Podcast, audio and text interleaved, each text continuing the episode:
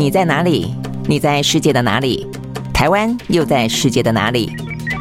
男生看世界，带你掌握脉动，看清局势，找到相对位置，定位自己的坐标。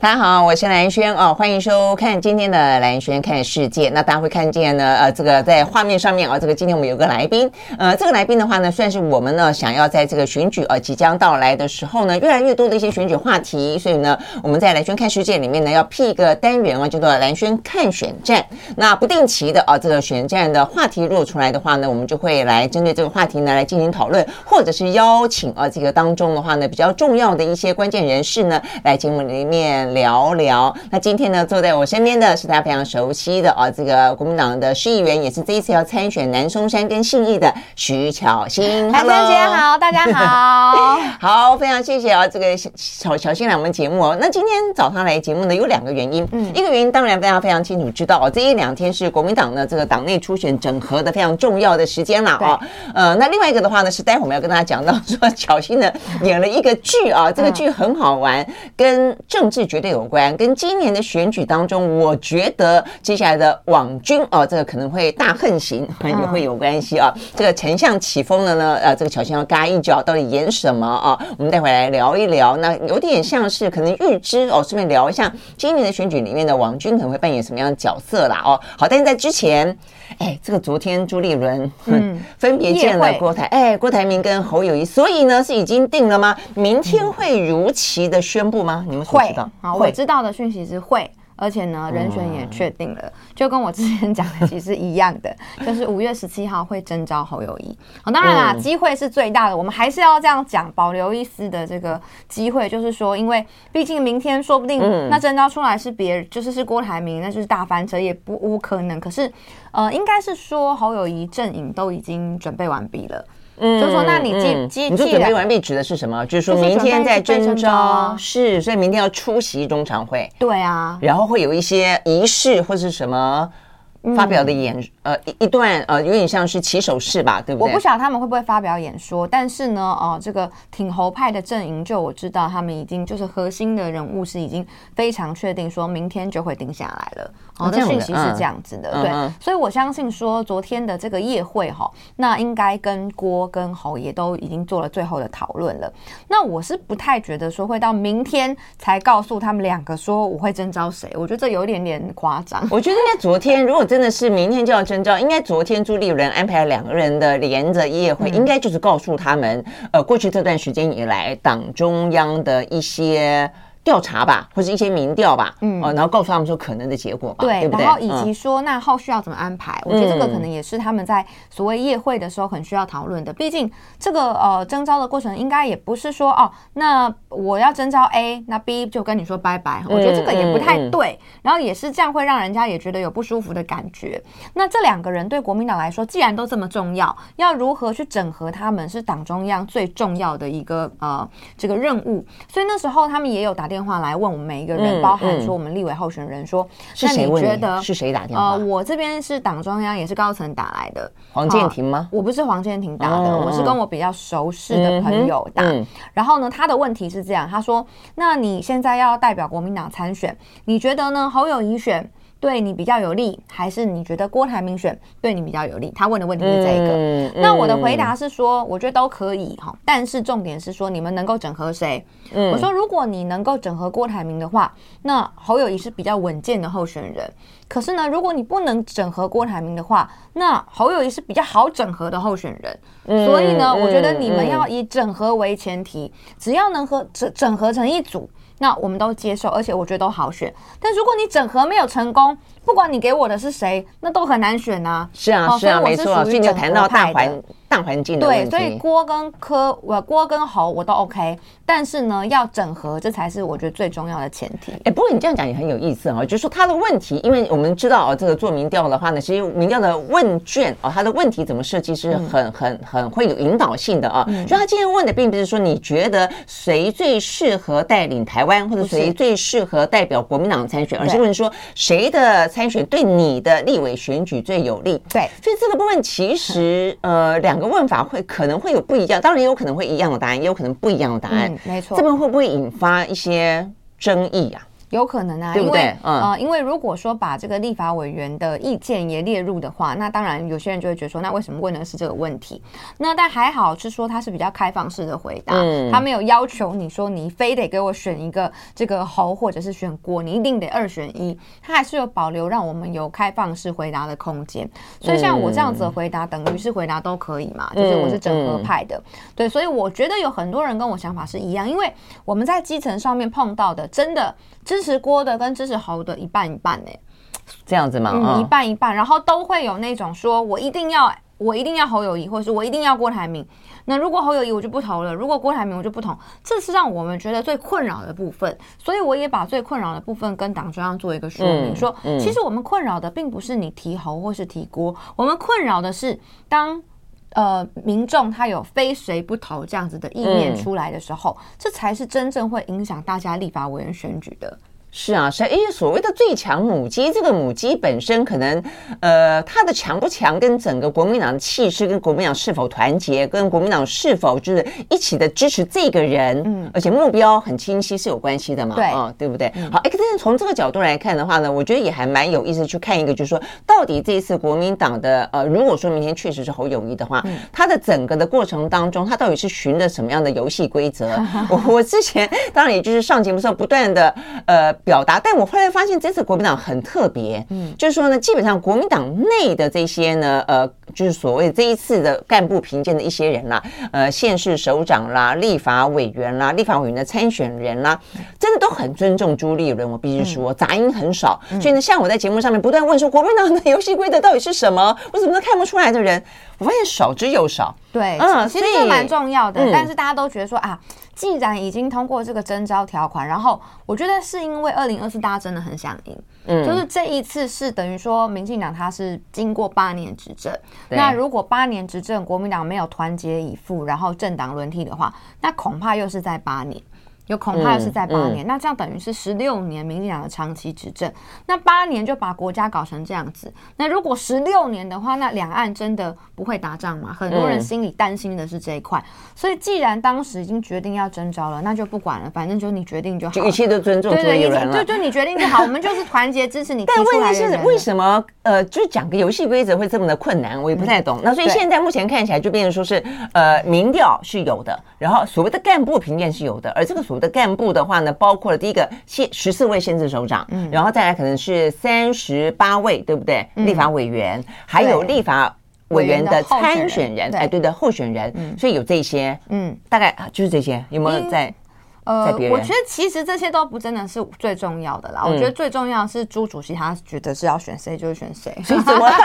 我觉得他就是一个一锤定音，他就是，但是他决定他负责嘛。好，我觉得这个很清楚，是说，嗯、既然我们透过征召是给主席最大的权利，那我们呃也全面的是呃这个尊重他的决定，那他当然也会必须要为二零二四的这场选举做全权的负责，所以我也相信说他会秉持着希望国民党能够赢这样子的一个呃观点，那去做所有的一个布局，所以我们现在候选人的想法是这样，但是我觉得很重要的是，明天如果说征召侯友谊的话，那很多人会开始。期待说会不会有侯郭配？嗯，就是说你不能把郭郭台铭第一个。我认为他这段时间民调是拉起来的，是是是，而且我认为他跟这个在 BNT 的议题上面，跟民进党的这种对抗，是让蓝营的气势拉起来的。嗯，先前都没有什么新闻，然后我其实观察网络也好，然后声量也好，哇，蓝营都是很萎靡的状态。可是当郭台铭站出来，然后去跟民党对抗之后，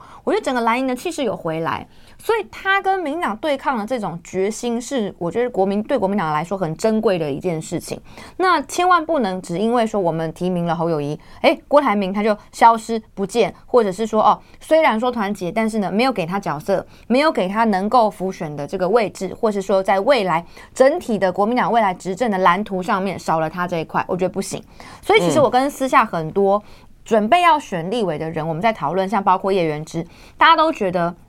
如果提名了郭台铭，那郭侯配；如果提名了侯友谊，这是目前比较可能的选项。那是不是有可能有侯郭配？那很多人过去会说郭董不会愿意啦。可是我觉得现在的郭台铭不是四年前的郭台铭。嗯、然后呢，民进党想要看国民党的笑话，这一次也不一定会如愿。我觉得这次的郭台铭他比四年前更懂得政治，更懂得团结，然后姿态也更低，然后也更是。不是为了自己，而是为了整个国家去着想。所以，如果跟侯友谊去做搭配的话，那侯郭配，我觉得是二零二四年国民党非常强的一个组合。嗯，这是你的期待，还是你有任何的讯息？哦，我的期待，这就单纯是我的期待了哈。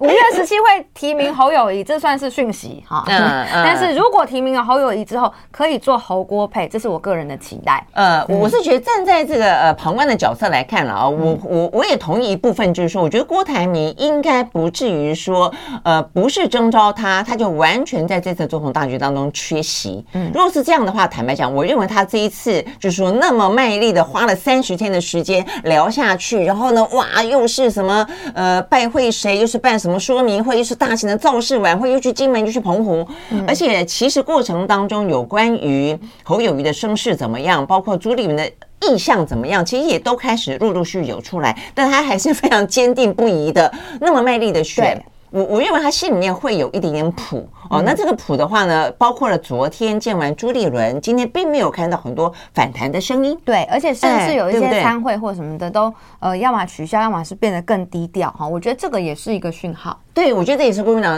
呃，我这个我就顺便问一下，因为我看今天媒体有报道说，本来郭台铭的方面哦，他呃什么包括国民党的中央党部的前面巴德路旁边的广场，他本来就都把它给呃这个 booking 下来了，似乎像是要有一场大。大型的造势，那现在呢？明天会不会有？任何，我觉得零星的支持者去表达对于征召郭台铭的这个决心跟抗议，一定还是多少会有。嗯，可是这些人，我不觉得他们是代表郭董，或是郭董在背后去操盘要他们出来，这是我觉得是两个很大的一个差异。嗯，所以我觉得像啊、呃、这个支持国民党征召的候选人还是大家的共识。可是能不能让郭台铭有在国民党里面更重要的角色？那侯友谊能不能够去跟他整合，然后让郭台铭的角色可以浮上来，好，我觉得这是国民党跟未来被征召的，如果是侯友谊的话，他很重要的课题，而且我觉得这件事非常重要，因为侯友谊他有一个很大的缺点，我也坦白讲，就是他目前来说没有让大家看到他去对抗民进党的决心，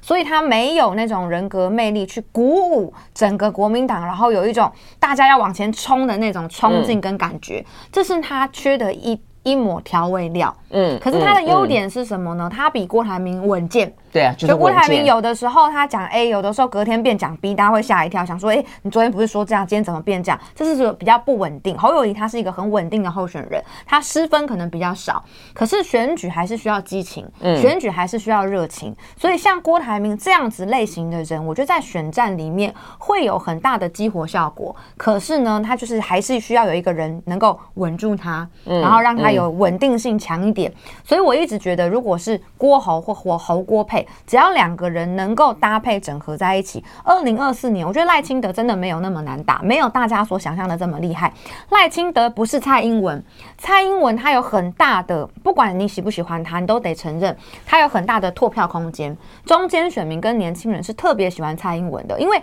蔡英文不像民进党。嗯，其实蔡英文是民进党里面最典型的最不民进党的那一个人。嗯，可是赖清德是非常的民进党，他就是最民进党、最传统民进党那种老民进党人，就是赖清德这个样子。所以不管是郭或是侯，他们都没有那么国民党。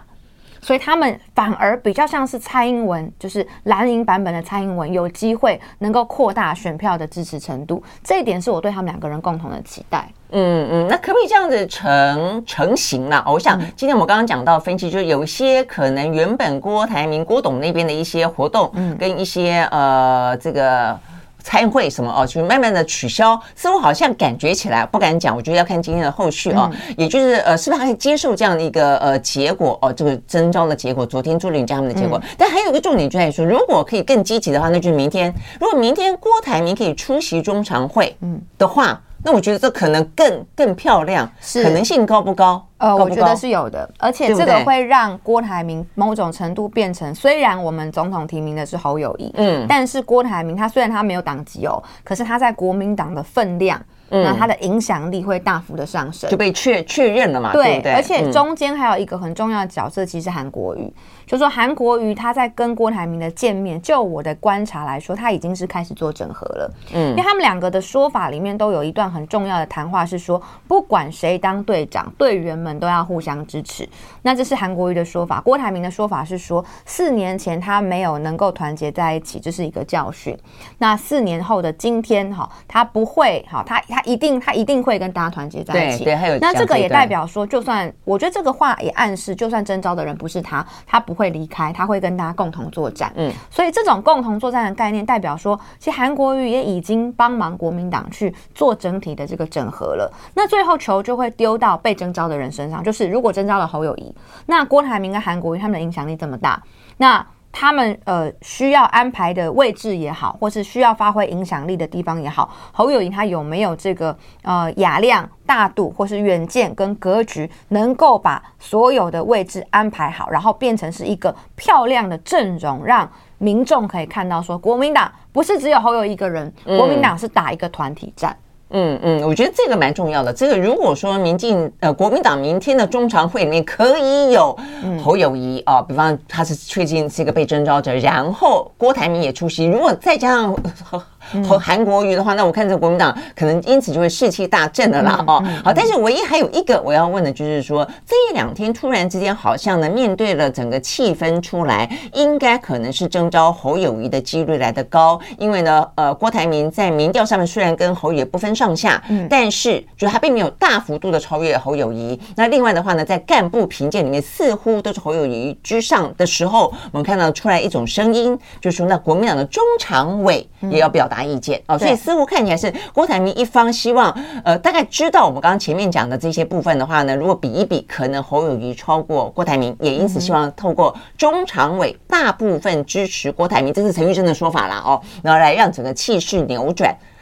所以这个部分中常委被被摆平了吗？明天会不会有任何的变数是出现在中常委的上面？哦，中常委他们当然可以表达意见，认为他们应该要征召谁哈，这是中常委的权利。嗯、可是中常委们在呃先前的时候，也在中常会里面正式通过决议是。用征召的方式，等于是说让朱立伦来决定，嗯，所以变成是说这个以我们以程序正义来讲的话，变成是说中常会已经先做成一个决议，是让朱立伦来决定候选人征召。对，他有他同意征召的方式，跟他同意他征召的结果是一样的吗？没有啊，因为你同意让他征召，等于是说他要选谁，那是由他决定，他决定。对啊，所以你已经先通过了这个条款之后，那你在后面你就只能表达意见，说那你觉得我比较想要征召谁？这当然是可以表达，可是他就不会影响，他就不能影响，他就应该是说，他可以试图影响，但他不能改变朱立伦的决定，因为他有时间顺序跟条款先后的问题。嗯、所以程序，嗯、我我以我们的议事程序来讲，那如果说中常委希望他们能够决定候选人的话，那你前面你就不能授权主席来做这个决定，否则的话，你比如说中常会他可以做什么？他可以要求说，这次要让初选的。或是这次要什么游戏规则要讲清楚，好，那他们就通过这个决议，那党中央就要按照这个决议去进行。可是因为中常会他们已经通过的是属于征召，也就是说授权给朱立伦来决定，所以现在变成是他们当然可以用他们的方式去做影响，可是他们没有办法去决定说他们要哪一个候选人，不是说中常会里面投票说支持郭的跟支持侯的，然后几比几，然后赢的人获胜，然后就投他，因为这就不是我们原本的这个征征。征召办法，那已经先通过这个条款对，所以所以我觉得让他们表达意见是好事，因为我相信也有很多是支持郭台铭的，那都要让大家共同的把意见表达出来。嗯、这一点我觉得侯友谊做的还不错，是有一次我看到在一个宫庙里面的时候啊，就是是、呃，就有人在旁边就讲郭台铭坏话，他是直接制止对方，叫对方不要这么说。啊，就是说，我觉得这一次郭台铭跟侯友他们两位都到目前为止都展现出了很好的就是总统格局的这个风度，所以我才更希望说提名以后可以整合成一组团队，而不是一个个人，就不要因为没有被提名到总统，那你就放弃掉另外一个人，这对国民党来说真的太可惜了。嗯嗯嗯，对，是啊，我我也观察到，就是我刚刚讲的，就当我们去谈论这个游戏规则的不。不明白、不清楚的时候，发现国民党内基本上包括这两个参选人啊，这个角逐者了啊，包括呢其他的国民党的一些呃政治人物、呃一些干部，真的都非常的尊重啊这个朱立伦啊，你可以看得出来，真的四年前的教训哦，对国民党来说，应该这个教训真的很大啊，所以今年的话呢。怎么讲，怎么呃怎么做都要做到团结啊！如果有人不团结的话，可能会被扣上一个呃罪人啊这样子的一个呃可能大帽子吧哦。所以呢，希望啦，就是说，如果是这样的话，从明天开始一路到呃这个选举过程当中，都是一个团结的气势。我相信整个的呃选举就会不不一样。对，但是侯友谊他该改的地方还是要改哈。就我觉得这耳提面命，就是说，如果侯友谊被提名，像包含我们看到很多的网友啊，他们也都会觉得说，他们支持郭台铭。的嘛，然后就会觉得说，呃，比较不能接受侯友谊，他可能在过去哈，嗯、呃，很多时候不沾锅啊，或者是说对于民进党这个，呃，好像很多事情都没有站出来讲话等等的。那我觉得呢，当他他当他是新北市长的时候，他为了新北市民要向中央争取预算，我觉得这个情有可原，他是做好新北市长的这个工作。但当你多了一个身上的责任，成为总统候选人的时候，那跟民进党直球对决，我我认为是必要的。我认为是必要的，绝对不能让别人觉得你是会退缩的，你没有带领大家往前冲锋，绝对不能再有这样子的感觉。所以这种所谓的岁月静好，或者是吼吼做代志这种形象，侯友宜一定要翻转过来，才有可能去把那些挺锅的民众真的让他们觉得心服口服。否则的话，就算我们这些政治人物，我们表达说全力支持党中央征召的人选，那也未必等同于我们的支持者或我们的民众他们。能够做到，对，所以呢，我们只能说去观察这些声音，给侯友宜建议，或是协助侯友宜，让他呢把郭台铭的支持者也可以整合在一起。对，我们看那么多的留言啊，这些呢，大家都还是希望郭台铭能够扮演一些角色。如果啦，前提当然就是我们刚刚讲到，如果说明天国民党真的是呃这个征召侯友宜的话，那刚刚小新讲这个，我觉得确实是坦白讲，在我们这样看啊，我觉得侯友宜跟郭台铭各有一些。缺失，就就一个候选人来说，就有一些不足的地方哦，像是呃侯友谊刚刚小新说的，我是真的完完全全赞成哦。我觉得其实过去这段时间，郭台铭之所以会掀起这么大的浪潮，而且呢，他这样从南到北走一趟之后，你发现他的声势是越来越高，因为他。并不害怕面对敏感而尖锐的议题。对，那即便他丢出来的东西可能不够成熟，可能需要更多的讨论。OK，哦，所以你不管是两岸的议题也好，不管是能源的问题也好，像是个小型的哦，这个什么的核核核电厂哦，包括了呃，这我们讲到很多其他的一些相关话题，我觉得他都会去直球面对。但是侯友谊的话呢，真的是。某个程度了哈，你去看啊，这个仔细的民调的分析哦，其实郭台铭在过去的一些，不管是国民党内或是国民党外啊，这个社会当中看得到的民调里面的支持，郭台铭比较能够支持一些，如果都是属于要下架民进党的话，郭台铭赢得比较多年轻人的啊这个支持。那侯友谊的话呢，比较是那种可能三四十岁甚至四五十岁以上，就是说他可能比较是属于中高年龄层，比较支持侯友谊。所以相对来说，侯友谊的就是比较一个。呃，比较稳哦，以稳健、以求稳哦为最主要的这样的一个选民的支持。但是，呃，这个郭台铭的话，那种改革性哦，那种对希望台湾更进步哦，希望中华民国往前走，这部分的动力是来的更强的。不只是说不要战争而已哦，因为不要战争，要和平是一种局面。但是，我认为目前的台湾。你你坦白讲，你讲到说下架民进党，如果你没有给给一个更好的目标，我也不认为大家只会因为要下架民进党而单纯下架民进党。嗯，你要给一个和平之外，我觉得要繁荣。对，台湾现在面对的问题，在过去的七年而这个民进党执政当中，它太多内政的问题呢，被战争与和平遮盖掉了。嗯，所以的意识形态这件事情，完完全全呢，对于民进党来说，像块遮羞布一样，甚至有时候呢，就像这个金钟罩一样，他做的烂哦，但是他的选民只要一举起意识形态大旗，大家都不都不。不骂他了，也就睁一只眼闭一只眼，这是让台湾不断的国力萎缩的最主要的原因哦。所以我觉得，其实郭台铭在这部分他就扮演了一个比较能够积极的角色。那反过来说，侯友宜当然就比较稳健嘛，他对于整个台湾的政坛，比起郭台铭经常讲错话，可能来的好好多了哦。所以我想这两个人呢，当他是各有缺失的时候，但是却可以集结在一起成为一个 team 的时候，我我相信对于中华民国对于台湾来说都是更好的一个结局了哦。嗯、那只是不晓得，就是说明天哦，看看呢状况怎么样。很有机会耶，因为今天本来有一场那个呃挺郭台铭，叫做呼吁党中央征召郭台铭代表国民党参选总统记者会，然后取消了。那陈玉珍受访的时候呢，就说这是郭台铭通知，希望不要办记者会的。哦、嗯，所以我我觉得我对、嗯、我觉得对我觉得。呃，已经操作了两个礼拜，民进党一直希望看到一个局面是国民党征召侯友谊，然后郭台铭翻脸。谈对，嗯、那这是民进党不想要发生的事情，我们就要尽可能努力让它不要发生。而民进党想看到的局面，我们要尽可能让它不要发生嘛。那我觉得，呃，郭台铭大概。哦，大概还是这个很有高度跟格局。然后我认为，二零二四年啊、呃，这一次的选举，郭台铭跟四年前真的不一样。那大家可以看到一个更好、那更新，然后更有能力，然后或许呢，其实啊、呃，可以发挥很多重要角色跟地位的郭台铭。那我觉得国民党会给他这个舞台。那我也相信侯友谊他会有这样子的格局，跟郭台铭好好的来合作。嗯嗯嗯。所以接下来看朱立伦之外，还要看侯友谊的表现了哈。对。好，如果是这样的话呢，其实。国过去国民党曾经讲过是有三阶段嘛，哈，嗯，所以呢，下一个阶段就是柯文哲吗？那柯文哲是，但是也不是，因为柯文哲大概我认为是啊、呃，没有办法跟他去做完成完全的整合的，很难坐下来说你要让，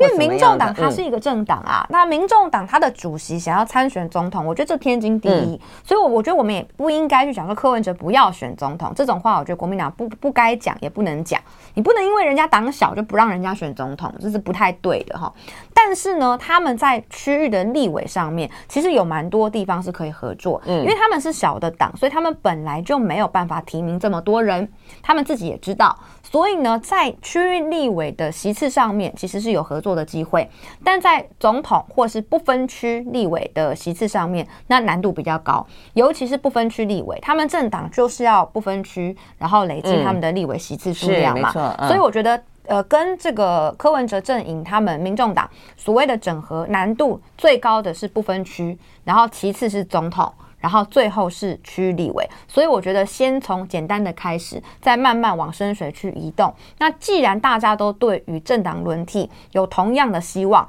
那当然还还是可以合作。可是这个合作它绝对不会是那种宫廷的那种黑箱的，是真的彼此有共同的理念，那才来合作。那理念不同的话，那就兄弟登山各自努力，各自争取民众的支持。嗯嗯嗯，我觉得对于跟柯文哲之间的话，可能要更细腻了啊、哦。嗯否则的话，你公开搓原子汤，这个坦白讲，在选拔法里面也是也是有违法之嫌的哦。所以呢，一定是各自拼拼拼拼拼拼拼到一个相对来说，比方说选前一个月，嗯，各自的民调呈现出来的一个选举的态势是怎么样子？如果说国民党很清楚的哦，这个呃是一个挑战民进党的一个非常坚强的部队的时候，这个时候你说柯文哲他才会有一些空间哦，可以进行呃。大家所期待的哦这样的一个选举当中的一些竞竞合也好，或者说合作的一个呃方式啦。所以你说在这个时候就要讲说啊，你不要选，你不要选。这个 坦白讲，如果国民党这样子想哦，或者说朱立伦这样子做的话，我觉得也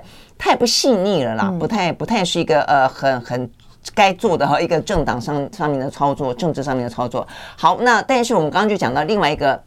重点了，那。民进党会放过那么一次机会去撩拨郭台铭嘛？哦，所以这个话题其实跟我们接下来要聊的这个巧心演的戏啊，这个还蛮有蛮有关系的。因为这个戏很特别，我真的觉得很特别啊。这个丞相起风了，他是在讲一个。网军的故事，对不对？嗯、对，就是在讲一个网军的故事。那其实是呢，全民大剧团他在疫情期间，他们曾经就被网军出征跟攻击。嗯、哦，所以你看，我们的艺文团体、政治人物、明星艺人、啦啦队啊，都都可能受到网军的出征跟攻击。他们第一次被网军出征攻击的时候，他们大家都很难过哈，甚至都还哭了。嗯，啊，所以呢，嗯、他们就后来哎、欸，才开始去跟一些，所以你是演政治人物吗？我不是，我是演一个这个女团的团长哈，就是一个明星哈。呃，然后呢，对，受到网络上面的网军的攻击跟霸凌之后呢，然后呃，这个有点想不开哈，就走不出来这样子的一个情况，让大家可以体会看看，哎，被网军攻击是什么样的感觉，以及呢，全民大剧团他们还去找了真正在做网军的公司去了解说呢，网军他们到底是怎么运作的。嗯，所以如果你想知道网军他们是怎么运作的，其实，在剧里面也有演哈，他就是想让大家知道说。网军他可以做好事，也可以做坏事。但是呢，当你做的是不好的事情，是在伤害别人的时候，其实会对社会上产生很多负面的影响，甚至有可能会伤害到别人的性命，这都是有可能发生的事情。对，所以借由这样子的剧呢，我觉得有一点点的社会意义，也有一些政治的意涵。那更重要的是让民众理解，在网络生态当中，你有时候看到的，你以为是真的，不见得都是真的，可能是一个人当成一百个人。好，所以或许你在网络上突然被人家出征霸凌，你不用那么难过。因为呢，哈，这个可能就只是网军在背后的操作，不是真的大家都这么讨厌你。嗯嗯嗯。但是这个剧归剧了啊，就是说，乔欣演的这个美少女哦，这个团长，呃，亲后来亲生真的就就没有没有没有啊。OK 好，所以呢，呃，幸好啊，这个没有亲生成功。但是我的意思说，在整个台湾的这个政治选跟选举上，确实不断发生。我记得你也曾经去检举过，对，甚至跟民进党的网军曾经对呛过嘛，啊。我很好奇，就是说，经过那样子的你来我往啊，这个在台湾的选举当中也成为一个话题。现在有收敛一点点吗？还是他的方式已经越到了这个道高一尺，魔高一丈？因为你过去国民党总被认为说呢，他在网网军、他在空战部分都是略逊，或者是说是非常逊啊。这个民进党一筹，但是后来像你们哦，算都算是蛮懂网军的啊。所以民进党有有收敛一些吗？呃，现在是这样子哦，因为民进党在网军的这个也有分派系的，嗯，那最强的派系其实是英系。那现在其实赖清德跟这蔡英文之间哈，虽然看起来表面上他们是定于一尊，但实际上面内部的暗潮汹涌，所以很多的这些侧翼网军到现在不愿意去帮赖清德。好，甚至他们有时候会就是会有一点点抗拒赖清德。你怎么去分辨这些民进党的这些呃网军是属于哪一个派的？哦，第一个是你要长期观察，第二个你是要去看他账号过去的这个推文的轨迹，他的发言跟生活轨迹，他的留言轨迹，他经常去哪些呃，比方蔡英文的或者赖清德的？对对对，他他们会有一个立场，然后这个立场会随着他们上面的立场去做变化。比如说蔡英文今天可以跟赖清德合作的时候，他可能就会去挺赖。可是呢，蔡英文跟这个赖清德翻脸的时候，他可能就反赖。好像这种你就很明显知道说，哎，他不是只是一个普通的民进党的支持者哦，他有派系立场的哦。那再来就是说，他上线的时间，或者是说他可能在我们就会再去加入一些他们的可能粉丝团或是他们的社团里面去观察他们的行动，就会比较能知道说这是一般的选民，嗯，还是他们其实是呃背后有组织力量的，嗯，对，所以这。就是有组织力量的网军跟侧翼，他们呢就会去带更多一般的支持者，然后比如说好去这个对徐小新丢石头，然后去攻击谁，然后他们就会一窝蜂的跑去那边留言。嗯，所以最后去留言的有一般人，也有侧翼跟网军。可是问题是，很多一般人他是被带风向过去的，嗯、是被带着一起过去的，他、嗯、不是一个随机发生的事件。嗯嗯，嗯，OK，好，那所以你现在去分辨出来之后，就是呃。所以对民进党来说，看起来他们内部往内的时候，你会发现有阴线啦，有有赖系的分别。但是如果往外，当他一致的对国民党的对民众党的时候，事实上他就是内部团结的喽。呃，那这个动力还很强吗？目前还是有点分裂的情况，但是像是呢，他什么时候会冲出来？像是郭台铭在讲 BNT 疫苗的时候，他们就全部冲出来，所以他们还是比较护着蔡英文。像陈吉仲之前缺蛋的事件，他们也全部冲出来。好，为什么？因为陈吉仲是小英男孩嘛，所以碰到跟英系相关的人可能被挑战了哦，他们就会全部冲出来，不管是用任何的方式，反正就会帮他讲话，然后呢，去这个呃谩骂或是批评，然后讨论这件事情的人，他们通过的手法。通常是这个样子。你这样讲，我想起来有个例子，可能更更可以去区分英系跟赖系目前的这个网军的状况，那就是高嘉瑜跟目前激进党的那一位吴兴代。对对，吴兴代。嗯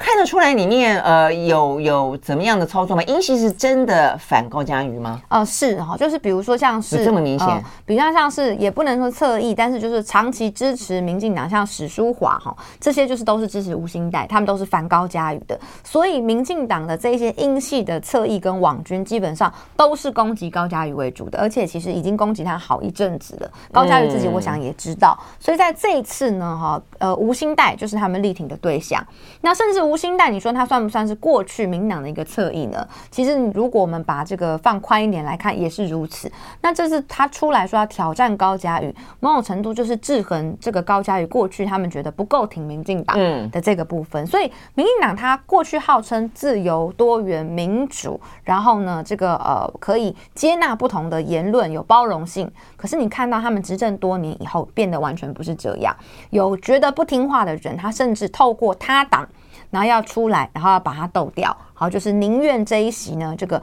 把民党搞乱七八糟，但也要哈有他所谓的本土力量哈，这个然后去把这个不听话的人给拉下来。嗯嗯，OK，所以看起来今年的这个网军哦，虽然目前看起来在分裂状态，但是到最终啦，当选举越打越激烈的时候哦，嗯、看起来呃，今年的网军可能也还是还是会有的哈。而且我觉得今年 AI 哦，对，很多机器人，对不对？我觉得这个所谓的假新闻，甚至现在图像可也可能会是假的，嗯、声音也可能会是假的。这个对你对这个双方的空战跟网军战来说，会不会看起来更？更血腥呢？呃，会。现在就是有很多的这种呃机器人，那机器人可以用写程式的方式，然后呢，就是把它，比如说呢，你有几个观点，然后呢，这几个观点呢，它可以把你换成不同的句子的说法，然后呢，这些机器人它也可以做成是很多脸书不同的账号，然后呢，它就只要一键按下去之后，它就会疯狂的去你的脸书上面留言，而且留的内容可能还不一样，然后账号还不一样，所以呢，那你就会觉得说，哎，好像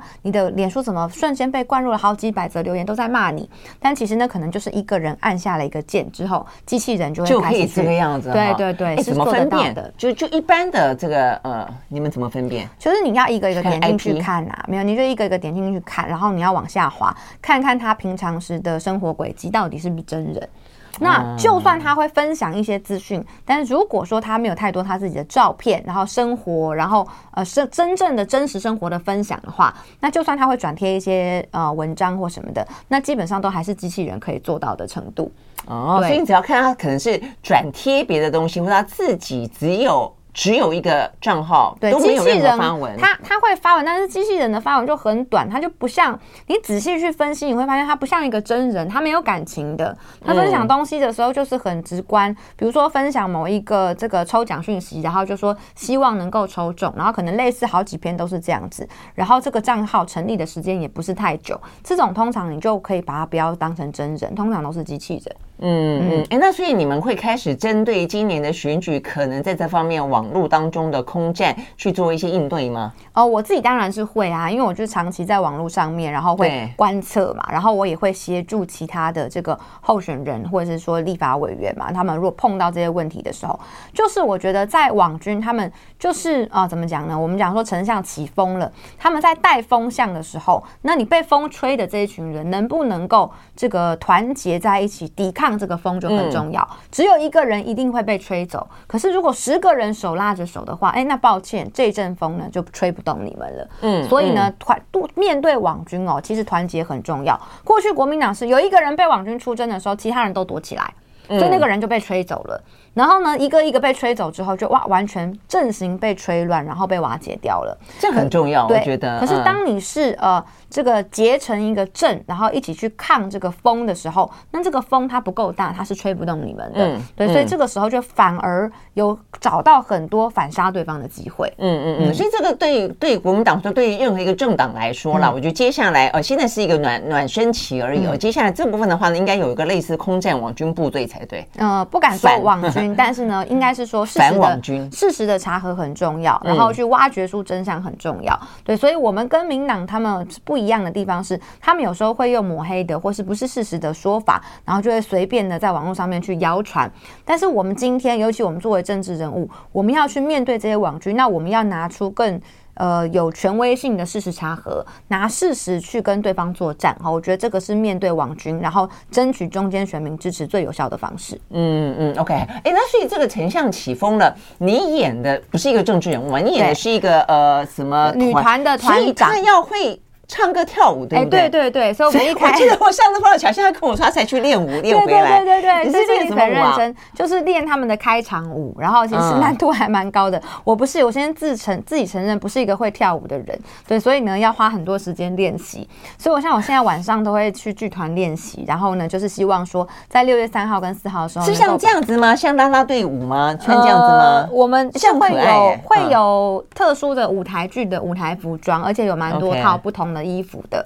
啊，所以你跳蛮多支舞的是哦，跳一支舞，但是呢有很多不同的衣服，然后跟场景，但是做的还蛮精致的。啊、嗯 uh,，OK OK，好，所以呢，呃，这一出戏其实还蛮好玩的。我看这个全民大剧团还找了，就是说同样你这个角色找了四个哦，这个所谓的正正堂政坛美少女来演，嗯、一个是黄杰，民进党的黄杰，还有呢。啊，还有这个呃，徐千晴，民众党的，还有民进党的青年部的谢子涵，谢子涵，那分别是在不同的地方演，所以像台北的话，就只会有我，然后呢，徐千晴她是在新竹，那黄杰是在高雄，然后这个谢子涵是在台中，所以不同的区，那同一个角色是由不同人来主演。难怪我想说，你都要参参选立法委员，怎么有空去演那么多？而且他的剧从六月开始就是要呃这个登场嘛，对，一直演到九月，嗯，所以你你也要跟着演到九月？没有没有，我是六月三号的两点半跟七点半，还有六月四号的两点半在台北国家戏剧院，这个部分是我的场次。